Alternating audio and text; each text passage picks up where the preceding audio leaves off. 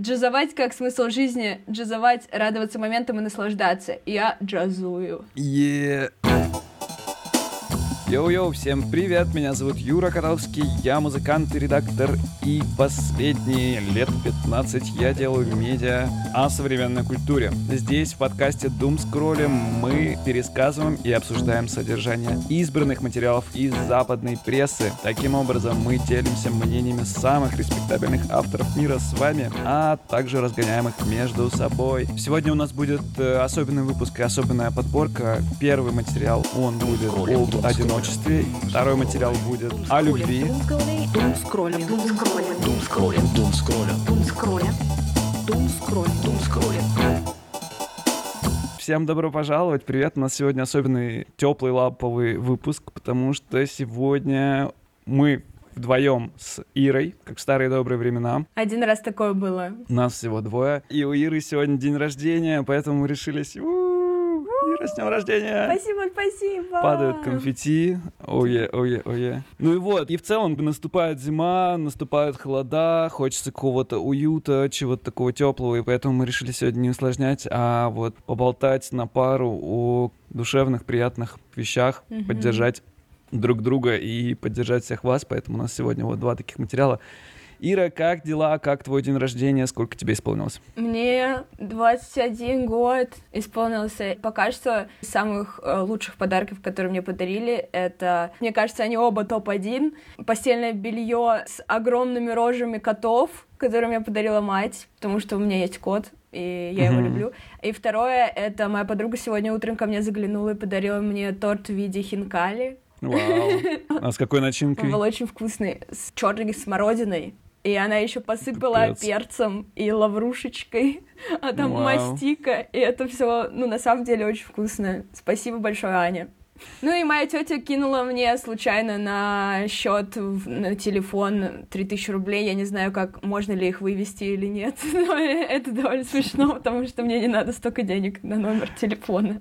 Да. Я могу звонить в Париж да. теперь. Ну, теперь будем болтать, смс-иться дни рождения нужен, нужен ребрендинг какой-то днем рождения. Да. Вот так к ним как-то относится, что типа, вот, это так, так весело, так классно. На самом деле, всех, кого я знаю, они просто за неделю до дня рождения все просто такие, как туча, типа, а, какая жесть, какой кошмар. Да, я думаю, это как Зачем раз... я живу это как теперь? раз мэчится с темой одиночества, о которой мы будем говорить. И вообще, на самом деле, я думала, тоже у меня за неделю начались вот эти какие-то мысли философские, о том, э, кто я такая, почему я ничего не добилась или что-то добилась. Я еще вспомнила, что в детстве я всегда болела либо за неделю до дня рождения, либо после дня рождения. Я считала, что это прям обязательно. Каждый год стабильно болела. У тебя было такое? Mm-mm, нет, вроде нет. Мне даже мама говорила, что это что-то типа нормы. Да все так делают, все болеют именно в день рождения. Из тебя что-то выходит. Ну, что-то она там придумывала какие-то свои мифические вещи. Вот э, меня день рождения поэтому с каким-то ореолом такого, что болезненного, ужасного. Плюс я его еще не праздную обычно никогда. Мне кажется, человеку в день рождения так важно, он в 0-0 обычно сидит. Типа я в 0-0 такая, кто меня поздравит, кто меня поздравит поздравит, кто меня поздравит. Не знаю, мне кажется, это так работает. Я не знаю людей, которым было бы пофиг а, на то, поздравляют их или нет вообще. Честно говоря, я почему-то всю жизнь забывал, у кого когда дни рождения, и обычно как-то очень случайно либо поздравлял, либо не поздравлял, либо поздравлял с большим опозданием, но вот как раз на прошедшей неделе я спросил у всех друзей, у кого когда дни рождения, записал в календарик, вот, потому что наверное, действительно будет приятно. Я не знаю, как еще узнать о днях рождениях людей, кроме как э, не спросить и не записать их, потому что так-то я календарем не пользуюсь, но, наверное, ты права, да, что людей это очень поддерживает. А день действительно непростой. Издание «Париж Ревью». Текст называется «Так жесток мир» об одиночестве и Филиппе Сеймуре Хоффмане. Это отрывок, который адаптирован из книги «Это изысканное одиночество», и его написал Ричард Деминг, он э, тут рассматривает зависимость как болезнь одиноких. Он пишет эссе об актерской работе Филиппа Сеймура Хоффмана, и в этот момент ему звонит его друг и говорит, что актер умер. Это очень странная ситуация, потому что всегда в СМИ делался акцент на том, что он вот точно в завязке, вот он 20 лет в завязке, и никто не знал о том, что он вообще обратно в свою зависимость вернется, а тут его нашли в ванной с шприцом в руке, автор этого текста размышляет о том, что вот зависимость будет с тобой навсегда, сколько бы лет ни прошло, и причем она может накатить вообще в любой момент, то есть когда тебе плохо, когда тебе хорошо, вообще непонятно когда. Он еще связал это с одиночеством, что зависимость — это вот болезнь одиноких, только непонятно, она происходит именно из-за одиночества или одиночество — это уже потом из-за того, что зависимость произошла, и от тебя и люди отворачиваются, и ты сам э, все круги свои общения прерываешь. И там есть несколько тейков интересных в этой статье. Даже будучи одинокими, мы, допустим, можем через искусство, книги, музыку и фильмы собрать наши как он написал, проблески жизни других, попутчиков, которые могут нам помочь э, в одиночестве. И я подумала, что это очень сильно мэчится со мной в последнее время, потому что я в детстве никогда особо не фанатела по фильмам о Гарри Поттере. У меня случился депрессивный эпизод два месяца назад, и я прям э, с головой туда окунулась. И мне кажется, что это именно из-за того, что у меня было ощущение, что я всех уже задолбала своими проблемами, и что мне нужны какие-то люди, которые будут, знаешь, в другом поле, может быть, не настоящий, я не знаю. Плюс это некий такой эскапизм, то есть ты э, хочешь там, типа, в Хогвартс, как в одной песне, типа, погладить клювокрыло и в трех метлах выпить сливочного пива, и это всегда что-то как будто бы лучшее, чем э, твоя жизнь, но насколько это вообще реально? Ну, то есть насколько это вообще может помочь? Насколько вот этот вот уход в музыку, в искусство — это норм, и это замена реальным людям.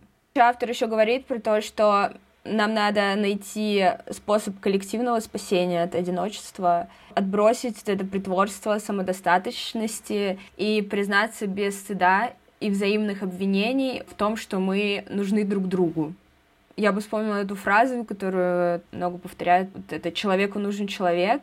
Я не знаю, правда. Смотря какой человек, я не считаю, что это настолько важно. То есть у меня есть какое-то ощущение, что все равно ты как бы рождаешься один, умираешь один, и тебе надо все равно научиться э, в одиночестве существовать правильно, грамотно.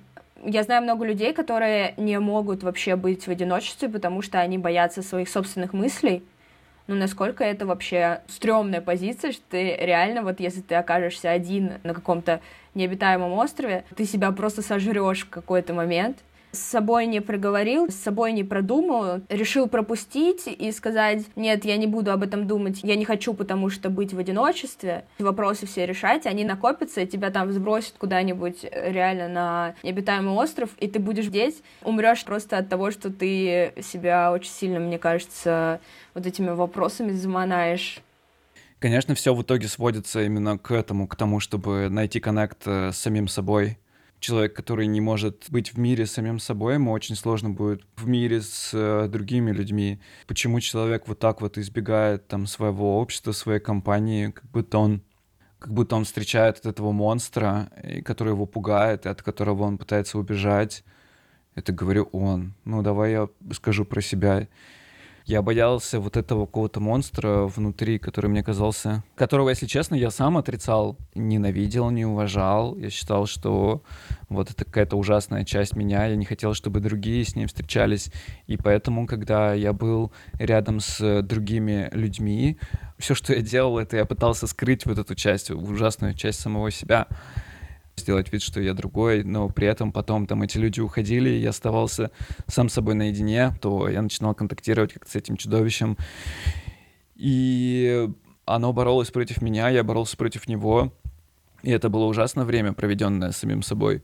В контексте вот этой фразы про то, что мы рождаемся одни и умираем одни, я тоже на это подобным образом смотрю. Интересное такое противоречие возникает, потому что внутри меня не только я один, да, внутри меня есть несколько разных частей, там они между собой могут быть э, в конфликте, и почему-то именно законнектить все эти части и их связать во что-то одно единое целое. Это и есть какое-то лекарство от одиночества, наверное, одно из, потому что как раз в тексте говорится еще и про контакт с другими людьми. Но вот в этой части я бы хотел поговорить именно про одиночество с самим собой. А по сути-то ничего страшного и нет в этом монстре, в этом чудовище. И когда мы там творчество и культуру там других потребляем, зачастую нас привлекает именно, когда люди показывают там свою какую-то уязвимость, и когда они не страшатся вот того, что находится внутри, и когда я вслух проговариваю какие-то вещи про себя. Встречаюсь, например, с какими-то ребятами, и мы общаемся, и я чувствую, например, тревогу из-за того, что я слишком мало говорю, потому что я, например, устал или я там хочу спать. А я пытаюсь, знаешь, веселиться, как-то бодриться, делать вид, что типа, а, да, все в порядке. Но почему-то, как только я вслух произношу вот это вот заклинание Ребята, я устал, я сонный, и мне тяжело говорить. Это заклятие, оно снимается с меня, и я вдруг становлюсь обычным человеком, нормальным, просто я могу поддерживать с людьми какой-то контакт, общение. Все сводится к тому, чтобы позволить себе иметь вот это чудовище. Есть понятие амбивалентности, что я могу быть одновременно и плохим, и хорошим, и в этом нет никакого противоречия. Но мозг устроен так, что хочется каких-то простых решений, простых ответов, и что типа я либо хорош, либо я ничтожество. Ты вообще не можешь быть плохим и хорошим, Юр. Ты не можешь быть плохим и хорошим можешь только либо делать хорошие вещи, либо делать плохие. Типа, это разные вещи. Если ты скажешь, там, я злой, или я испытываю злость, или типа я злюсь. То есть ты э, раз, разграничиваешь эти вещи. Не я сейчас злой, и это там мое какое-то перманентное, знаешь, состояние, я с этим срастился, а я э, как такая единица просто сейчас испытываю злость, это отвлеченное от меня. Также там я вступила там вредный для себя опыт. Это немножечко тебя не заставляет твой мозг себя э, потом убивать, мне кажется, из-за того, что ты какой-то плохой, не такой. Ну да, ярлык этот на себя не вешаешь. Да, да, ярлыки. Скажи, а почему у тебя так отозвался этот материал? Почему ты захотела его сегодня обсудить? Там началось все с зависимости. На самом деле, это стрёмно понимать, что зависимость с тобой на всю жизнь, она может вернуться когда угодно. Я, я знаю вот эту вот э, строчку тоже про то, что наркоман один раз, там наркоман навсегда, но я не могу ее как будто принять на свой счет, сказать про то, что да, я была в таком состоянии в какой-то момент. Но я отрицаю, я такая, ну, там было, что было. Не было такого, что я вообще-то что-то принимала такое, какое-то запрещенное или что-то такое, но просто недавно случилась ситуация, которая меня повергла в шок, которую я поняла, что я все так же слаба, как будто бы. И все так же могу обратно вернуться в состояние слабости. То, что я в какой-то момент была сильная, это не перманентное состояние, а я опять могу провалиться. И провалиться настолько, эта дыра может быть типа вечной, она может в минус прям уйти и э, может стать еще хуже, чем было когда-то, когда ты думал, что это была самая худшая точка. Это стрёмно, что типа должен себя контролировать.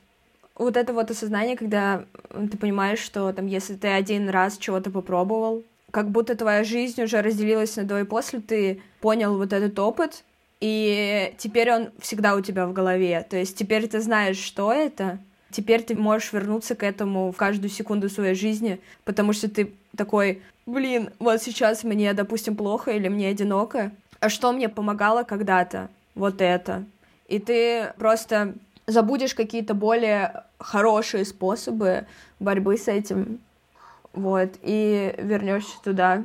Это на самом деле очень стрёмно, и этот чувак, то, что он говорил, типа, что он трезвый-трезвый, а потом его нашли со шприцом, ну, капец как стрёмно.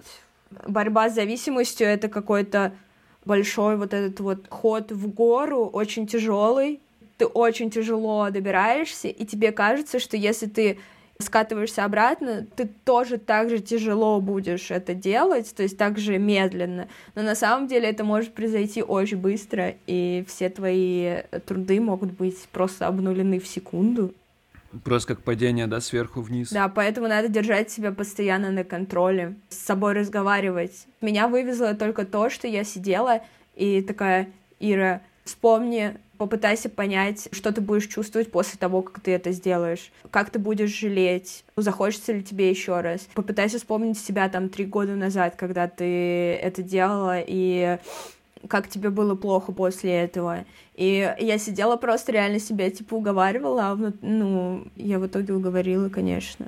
Я вот думаю, о чем этот материал на самом деле. Только вот сейчас в процессе начинаю, что ли, осознавать для себя это. Получается, что был великий актер Филипп Сеймур Хоффман, который часто играл каких-то вот надломленных как раз персонажей, болезненных, да, и все думали, что он уже не употребляет, что он справился с зависимостью.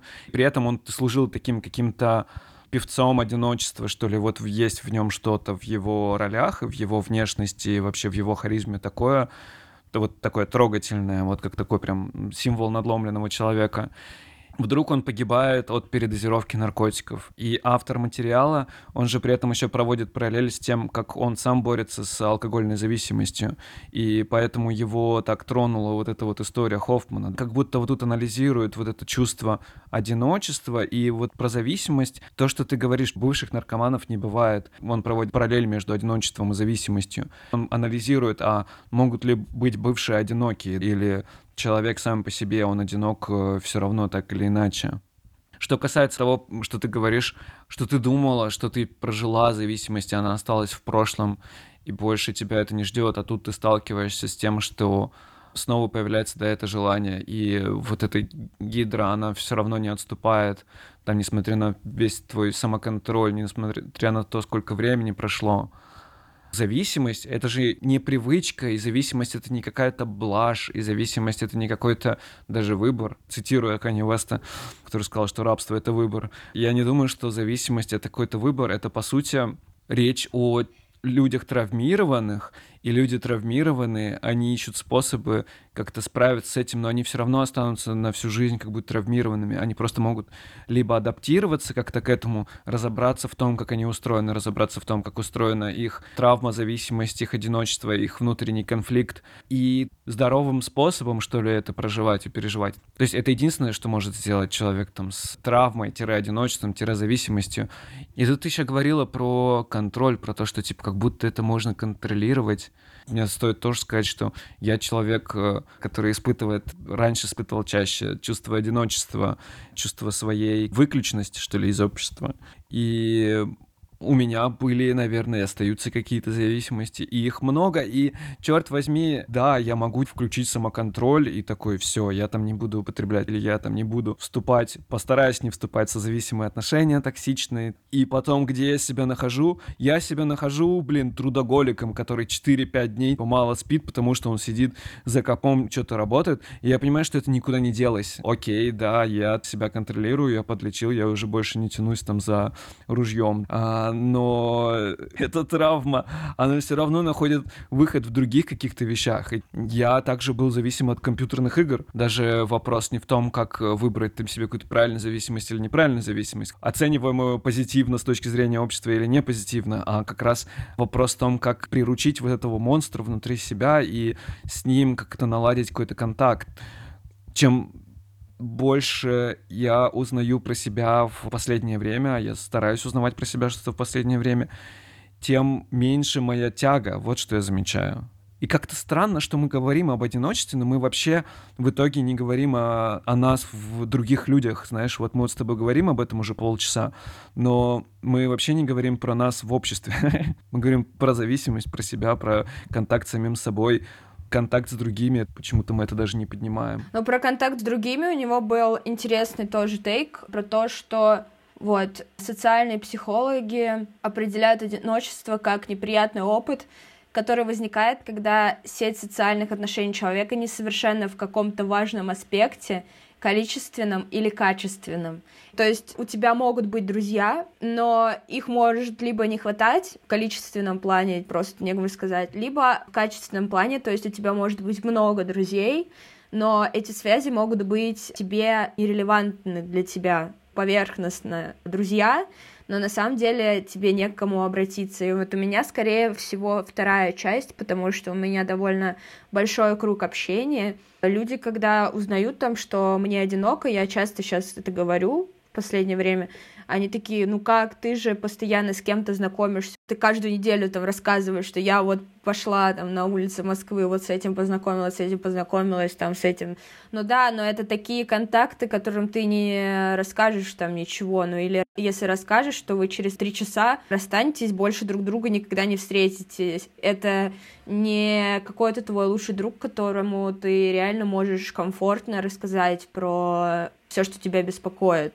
Это немного другие вещи. Да, их много в количественном плане, то есть ты можешь несколько раз одну и ту же историю рассказать, когда тебе это важно. Как со мной произошло, когда у меня умер бывший молодой человек, я рассказывала просто каждому человеку, с которым я знакомилась, эту историю, потому что мне было важно как будто рассказать больше большему количеству людей, и я знала, что все просто устали. Если я буду одному и тому же человеку каждый день об этом говорить, что мне все еще плохо, все еще плохо.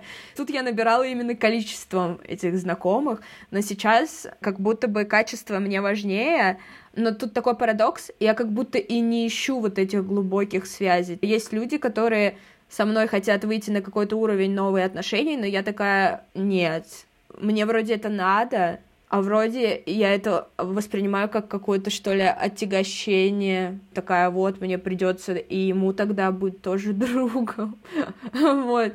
Ну, не знаю, тут какая-то сложная такая система. Интересный вот с этой точки зрения термин. Либо много поверхностных контактов, либо мало очень близких контактов. У меня было в жизни и то, и другое. Наверное, знаешь, меня в этой статье очень заинтересовал вопрос, он, по-моему, в начало выведен, предложение от автора, что нам нужно взглянуть на одиночество по-другому.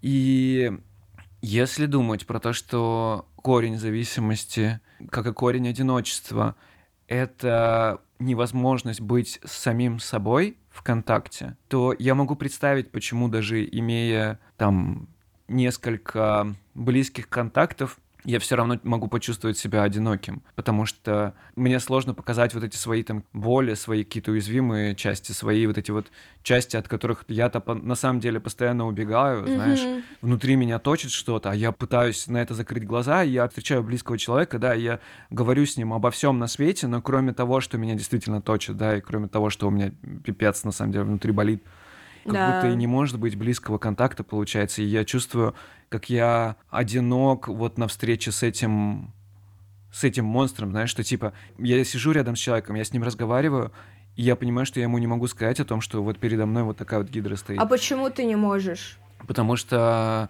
мне кажется, что это говорит что-то плохое обо мне, это делает меня плохим человеком. А я, знаешь, а я же при этом себе обещал, я же при этом себе такой, типа, накануне, нет, Юра, все, ты сейчас себя контролируешь, больше никакого монстра. Больше угу. ни, ни с какими монстрами мы не разговариваем. Ну, типа. то есть э, ты боишься... Я прихожу, а он такой сидит надо мной. Да, ты боишься сказать, что ты сломался, ну, типа, людям. Не сломался, оно что всегда... ты слабый. Но, да, да, то, что я слабый, это потому что я это не сломался, я наоборот, это я себя обманывал, что я, типа, себя починил, знаешь.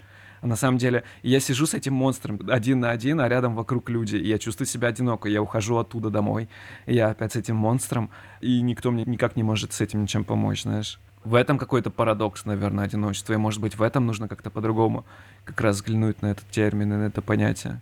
Ну, это очень страшная вещь, вот когда ты не рассказываешь своим друзьям, когда они спрашивают. Возможно, во-первых, Э, ты понимаешь, что они тебя не поддерживают. То есть, ну, может быть, это не твой вариант. У меня, допустим, был такой опыт, когда у меня были друзья, которым я хотела что-то рассказать, и в какой-то момент я рассказывала, но я не получала, типа, должной поддержки правильной. Потом я поняла, что рассказывать как бы это бессмысленно, потому что тебя вроде как спрашивают, там, как дела, что с тобой, но это спрашивается, знаешь, вот как правило этикета. Вот ты спроси, ну то да. есть и все. Дальше, что там тебе человек ответит, тебе уже не так это важно. То есть ты не настолько эмпатичен к этому человеку, тебе все равно ну, грустно, что так происходит, и иногда человек наоборот, иногда друзья наоборот могут помочь, а человек э, закрывается, потому что он сам надумывает себе, что всем на него все равно, и что он покажется каким-то не таким, Блин, разные бывают варианты, все такие грустные приводят к очень большим последствиям. Типа, так можно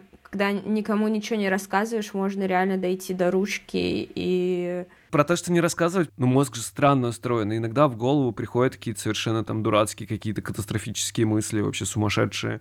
иногда я там когда-то мог... Сука, как это сейчас прозвучит. Иногда мне в голову могла прийти мысль, типа, а что, если пнуть беременную в живот, знаешь, типа там. Да. Вот, но и, и это была какая-то... У тебя была, были такие мысли? Так э, у меня же ОКР, и оно э, одним из проявлений является то, что я проклинаю детей до 6 лет. Yeah. ну, я... я обрадовался. Я супер злая. Э. Ладно, я не злая. Вот видишь, даже мы такие, я думаю пнуть беременную живот, я проклинаю людей до 6 лет, и потом мы сразу оправдываться начинаем. Да кому? Ну, это просто мозг, он сам генерит всякую хрень, и это не означает, что я действительно, ну, у меня же есть, у меня же есть самоконтроль, я не, не пойду что делать да. что плохое с маленькими детьми. Come Но он генерит э, всякую хрень, знаешь, по принципу не думая о белых медведях. То есть, да, э, да, да, да, да, да, допустим, родители тебе сказали что-то, или, ну вот мы разбирали, почему у меня так происходит, почему именно маленькие дети, почему я их проклинаю, а потом еще я испытываю глубочайшее чувство вины и говорю, что я их благословляю. Я вижу ребенка на улице, я говорю, будь ты проклят, потом говорю, будь ты благословлен, и иду дальше просто с полной уверенностью того, что я обнулила только что свое проклятие, вот, и что, типа, можно спокойно вообще жить эту жизнь. Ребенок такой, что происходит? Да, да, и, ну, я это я не ему говорю прям лично. Я буду представлять, что это ты ему лично говоришь. У меня особый бред был, когда я, я работала в пятерочке в утренней утренние смены. Там было очень много матерей с детьми. Я просто сидела и проклинала каждую секунду людей. Просто я сижу и, и, и я не могу остановиться. Ну, типа, сейчас этого почти нету. И это так работает, что мне кажется, что это там, грубо говоря, на меня повлияла культура, знаешь, когда в Инстаграме смайликами закрывают лицо младенцам для того, чтобы их не сглазили, а я такая, типа, давайте, я сделаю так, чтобы это было по-настоящему, вот. Но это не значит, что я какая-то там плохая, да, я думаю, что это не работает. я хочу увидеть всех этих детей в добром здравии на самом деле.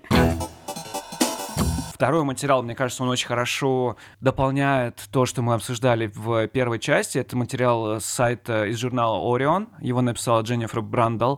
Дженнифер э, Брандл, она предприниматель, и она создает сложные системы из большого количества людей и их взаимодействия. И тут интересно, что даже сложно описать, как именно называется ее профессия. Собственно, этому и посвящен материал. Она начинает с того, что в 2018 году ученые открыли как они говорят, новый человеческий орган. Он называется интерстеция. Что это за орган? Это то, что ученые считали соединительной тканью между органами. Эта ткань, она содержит большое количество жидкости, большое количество воды, и поскольку раньше ученые изучали человеческое строение чаще на фрагментах уже неживых тел. Эта интерстеция, поскольку из нее выходила влага, она просто исчезала, она как бы слипалась, как в блинчик. Она собой являет такую большую губку, наполненную разными жидкостями, и эта губка, она расположена по всему телу. Почему они говорят, что это новый орган? Потому что именно через эту сеть жидкость распространяется по всему телу, и, возможно, насколько я понимаю, именно с этим может быть связана, допустим, эффективность э, нетрадиционной медицины, когда врач воздействует на какие-то определенные точки или там разгоняет там какие-то определенные области э, тела, и вдруг у человека что-то меняется. Также они говорят, что с этим может быть э, связано и распространение рака. Не знаю, доступно ли я объяснил, является ли это новым органом, но прикол в том, что люди до этого, они думали, что ну это просто типа какая-то жидкость внутренняя, а оказалось, что это вот некоторая структура, и они до сих пор не понимают, насколько далеко уведет нас вот это знание.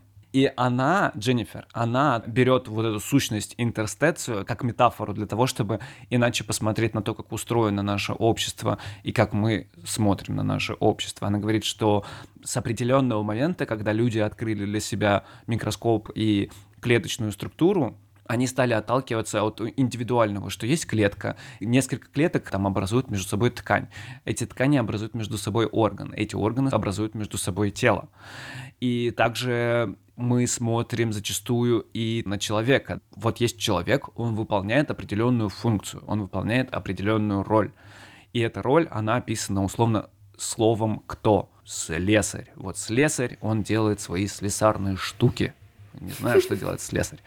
Менеджер. Менеджер, он делает вот такие вот штуки. Вот если оказывается, что в этой схеме есть еще некоторая ткань соединительная интерстеция, которая выполняет вот свою роль именно по связи всего-всего, то и э, эту метафору, которую она приводит, то и нам нужно смотреть на общество не на как разрозненное большое количество каких-то индивидуальных личностей, а как общество, где есть вот эта вот соединительная ткань, и она значит на самом деле гораздо больше, чем мы думаем.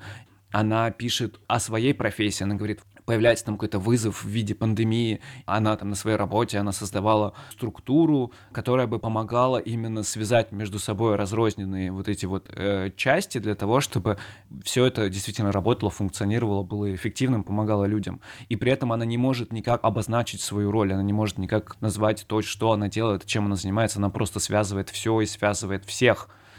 Она говорит, я повсюду вижу этих людей, которые создают мосты, соединяют служат проводниками, поддерживают связь. Большинство из этих людей, которые, как я вижу, выполняют эту работу, это женщины. Никто из них не получает достаточно за ту огромную ценность, которую они создают в мире. Их гении никогда не получат стипендию МакАртура, поскольку их опыт заключается в волшебстве того, как они это делают, а не только в том, что они делают. Также она вот тут проводит параллель про то, что сейчас э, мы в целом и на общество больше начинаем так смотреть, как на общество вот таких больших данных, взаимосвязанных структур. И вот тут интересно, что она проводит параллели, говорит, что, например, такой раковой опухолью в обществе может быть, например, дезинформация. Также она говорит о том, что в науке все чаще смотрят на все как на какую-то связь, например, деревья. Вот, экологи теперь воспринимают деревья в лесах как связанные друг с другом, обменивающиеся информацией и питательными веществами на большие расстояния, калибруя здоровье экосистемы. Не так давно я читал новость про то, что деревья общаются, действительно делятся информацией. Если кому-то там плохо из деревьев, то он передает информацию об этом там какому-то дереву подальше, и, возможно, те его там как-то поддерживают, э, либо те начинают защищать там сами себя, готовятся к тому, что им тоже может там становиться плохо. Вот, вот об этом материал мне показался он интересным, потому что он как раз к вопросу нашего вот этого индивидуалистического, я не знаю, как про одиночество можно говорить не с точки зрения типа комфорта с самим собой и связи и честности с самим собой. Вот эту систему хотелось бы дополнить какой-то как раз обширный про то, что есть еще и общество даже не то, что вот мы встретились с людьми или мы что-то сделали, а есть то, что создается в процессе из нашего общения. И, типа не то, что можно описать словами, но то, что отличает живое сообщество, живое комьюнити от э, искусственно созданного. Мы это как бы интуитивно чувствуем, дух но при этом мы очень редко рассматриваем таким образом. И, например, заменит ли чат GPT человека, мы говорим об этом в контексте того, что человек — это просто какая-то функция. Вот человек дизайнер, и он сидит дизайнит картинку, и если он не будет дизайнить картинку, то он никто, он ничтожество. Все. Поэтому сейчас придет чат GPT, заберет у него работу, и он станет никем, ноль без палочки. А на самом-то деле это даже не про какой-то результат, а это вот в статье я увидел это в формулировке, типа важно не то, что они делают, а важно то, как они делают. Не функция, не то, что типа, знаешь, я встретил человека, и он там перевернул мою жизнь, а то, что мы встретились, и вдруг мы поговорили по душам. Пусть даже ничего там, может, не изменится после этого, но как бы вот эта вот связь между собой, включенность друг в друга. Как ничего не изменится? Ты, если это запомнил, значит, уже что-то изменилось. Я не считаю, что может быть какие-то встречи, которые вообще ничего не меняют. Ну, что-то меняется из-за факта этой встречи как будто мне кажется, что это не так важно даже. Мы почему-то смотрим на это как на результат, а не как на процесс, знаешь, как будто есть какая-то точка, в которую мы придем и такие, все, все зашибись, все свершилось, все наконец сложилось, вот. А на самом деле такого никогда не будет. То есть мы же постоянно просто живем в вареве каких-то эмоций, мыслей, они все время меняются, мы постоянно меняемся. В этом во всем я пытался найти какой-то итог, знаешь, результат, а постоянно приводя итоги, всегда от этого кажется как-то, не знаю, грустно. Ну, мне кажется, у человека есть вот это вот ощущение, что надо все структурировать в жизни, потому что ты ни хрена не понимаешь. Даже вот этот концепт повайбовали вместе без результата, он все равно несет какой-то результат. То есть, если это не какая-то фактическая вещь, что типа после этого меня уволили или после этого меня повысили, все равно что-то в твоей жизни, ну, поменялось. Есть вот этот вот опыт теперь, это тоже результат. Ты его кому-то расскажешь, на человека это повлияет как-то, ты тоже не можешь это предсказать, как это повлияет. Может быть, он там после этого начнет, не знаю, стихи писать. Тут тоже парадокс. Я хочу все, чтобы было по полочкам, но при этом я люблю вот эту хаотичность мира. Есть такой сериал «Холистическое агентство Дирка Джентли», он называется. Там про то, что все совсем связано, и там просто есть люди, грубо говоря, вселенной, которые похожи на нашу. И у них у всех есть свои роли. При этом э, у них роль типа не слесарь, дизайнер, как ты говоришь, а кто-то, кто должен в глобальной истории что-то сделать они не понимают, кто они такие и что они должны сделать. Но это происходит просто как по щелчку пальца. Женщина, которая миссия всех убивать, и она убивает реально всех, никогда ни в кого не промазывает, вдруг встречается с мужчиной, которого она не может убить, единственного. Потому что он главный герой этой ситуации. Его грубо говоря, нельзя было убить. Там была такая концепция, что все, что они делали, было в итоге правильно и выходило им на руку. То есть там есть детектив, который берет там, не знаю, желтый кроссовок. Я понял, что мне нужен этот желтый кроссовок. Или собаку Корги они взяли, и в итоге она оказывается там типа главным персонажем, и они просто так ее взяли. Все связано друг с другом, и это не подчиняется никаким законам логики, но типа мы все в жизни друг друга какую-то роль играем. Там из-за твоего существования, просто то, что ты существуешь, не записываешь подкасты, ничего, а просто живешь там, не знаю, ходишь в магазин и так далее. Из-за твоего существования просто меняется жизнь каких-то людей. Просто потому что ты там прошел, протоптал где-то дорожку, они пошли по той же потоптанной дорожке, а не по другой. Это такая мизерная мелочь в контексте всей жизни, но она поменялась из-за того, что ты существуешь. Я вот думаю, почему для меня вот эти два материала, они связаны. Когда ты говоришь про то, что мы все влияем друг на друга в том смысле, что один протоптал дорожку и сам не заметил того, как за ним пошли по этой дорожке там очень многие другие люди, в этом тоже есть какое-то желание привести себя к состоянию инструмента, стать инструментом для чего-то, быть в чем-то, что ли, полезным, каким-то прикладным, быть каким-то рычагом, сделать себя функцией. Я протоптала знаешь. дорожку, потому что мне было лень обходить. Мне было пофиг на людей в этот момент. И тогда вот неважно, как я повлиял этим самым там на чью-то еще жизнь. И я вот все привязываюсь к этой... Ну, мне не важно, но им-то важно. Тебе тоже важно, тебе тоже важно. Ты перед днем рождения думала, а вот какую функцию, а вот какие результаты, отношение к себе как к дрели. А тут автор говорит, важно не то, что вы делаете, важно то, как вы делаете. И да, и хрен с ним, протоптал дорогу или не протоптал в этом снегу, но и то, и другое сделал или не сделал с хорошим настроением, с хорошим вайбом, знаешь. Проспала пары, но зато как. Как я посмотрела 30 снов классных, повайбовала. Но в таком случае, в таком случае первичнее всего кайфы. Мне кажется, текст изначально не об этом, Юр. Почему тебе показалось, что текст про любовь, Юр, мне скажи?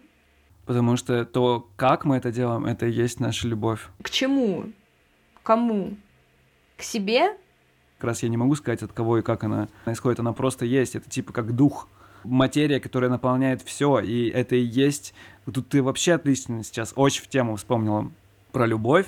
Вот как раз можно сказать, что вот эта вот интерсекция в нашем мире, это и есть вот эта вот любовь, это какое-то связующее облако, знаешь, между всеми нами, вот этими вот индивидуальными личностями, которые там что-то себя соизмеряют с какими-то там конкретными понятиями, с какими-то конкретными там приобретениями, а вокруг этого всего царит и парит любовь, которую мы часто забываем, не замечаем, на которую мы вообще не фокусируемся. И когда она говорит, важно не то, что мы делаем, а важно, как мы это делаем, она говорит про то, что мы это делаем с любовью.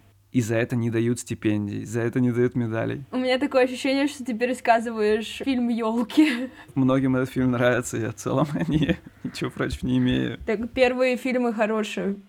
То есть, ну, грубо говоря, вот это вот э, то, что мы вообще поддерживаем какую-то связь, то есть то, что вот это вот материя существует, вот как интерсекция, это потому что мы как-то любим друг друга и эмпатичны просто.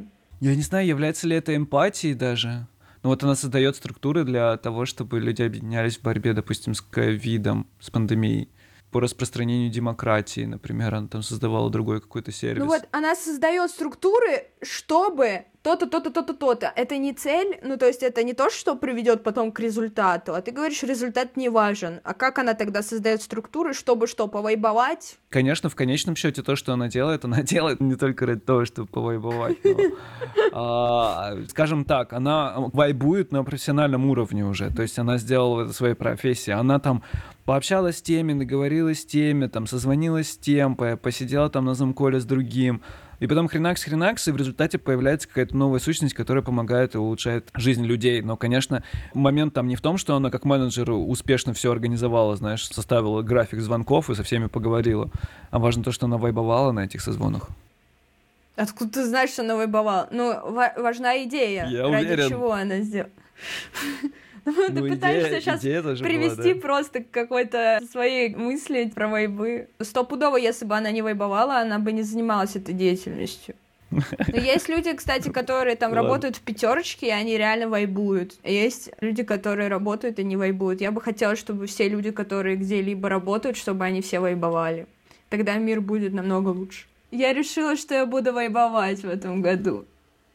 Знаешь что? Я вспомнила, как в мультике «Душа» там был чувак, который не понял, кем он будет. То есть он что-то там родился, это кот был или не кот, он не понял, кем он будет работать. Блин, я не помню уже, это будет как пьяный пересказ сейчас, но, грубо говоря, там чувак как раз говорил, что не важно, типа, результат, важно, что ты можешь сейчас джазовать и, и говорить, я джазую, плыть по течению жизни, и к тебе, типа, все придет. Но э, это немного другая мысль, но все равно хорошая, я считаю.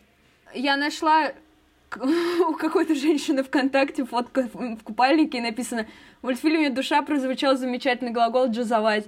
Джазовать как смысл жизни, джазовать, радоваться моментам и наслаждаться. Я джазую. Е. Е. Вот тебе целого года джазования, Ира. Спасибо. Спасибо всем, кто сегодня с с нами был, всем, кто сегодня слушал наш душевный ламповый эпизод. Сегодня обсудили вроде как не так много всего, но на самом деле вообще целый мир от одиночества до любви. Ой. Спасибо, что вы были с нами. И там подписывайтесь в Телеграме, подписывайтесь, ставьте сердечко в Яндексе, колокольчик в Apple Music, везде ставьте все, что вам там доступно. И обязательно вернемся через неделю, поэтому и вы возвращаетесь через неделю, слушайте нас. Ирочка, спасибо. С днем А, рождения. спасибо, тебя, Юрочка. тебе, Всего замечательного. А я- тебе Счастливо, здорово. Я пойду доедать свой торт хинкалем. Е-е-е-е-е. Все, целую, всем на связи скроллим, дум скроллим, дум скроллим, дум скроллим, дум скроллим, дум скроллим, дум скроллим, дум скроллим, дум скроллим, дум скроллим, дум скроллим, дум скроллим,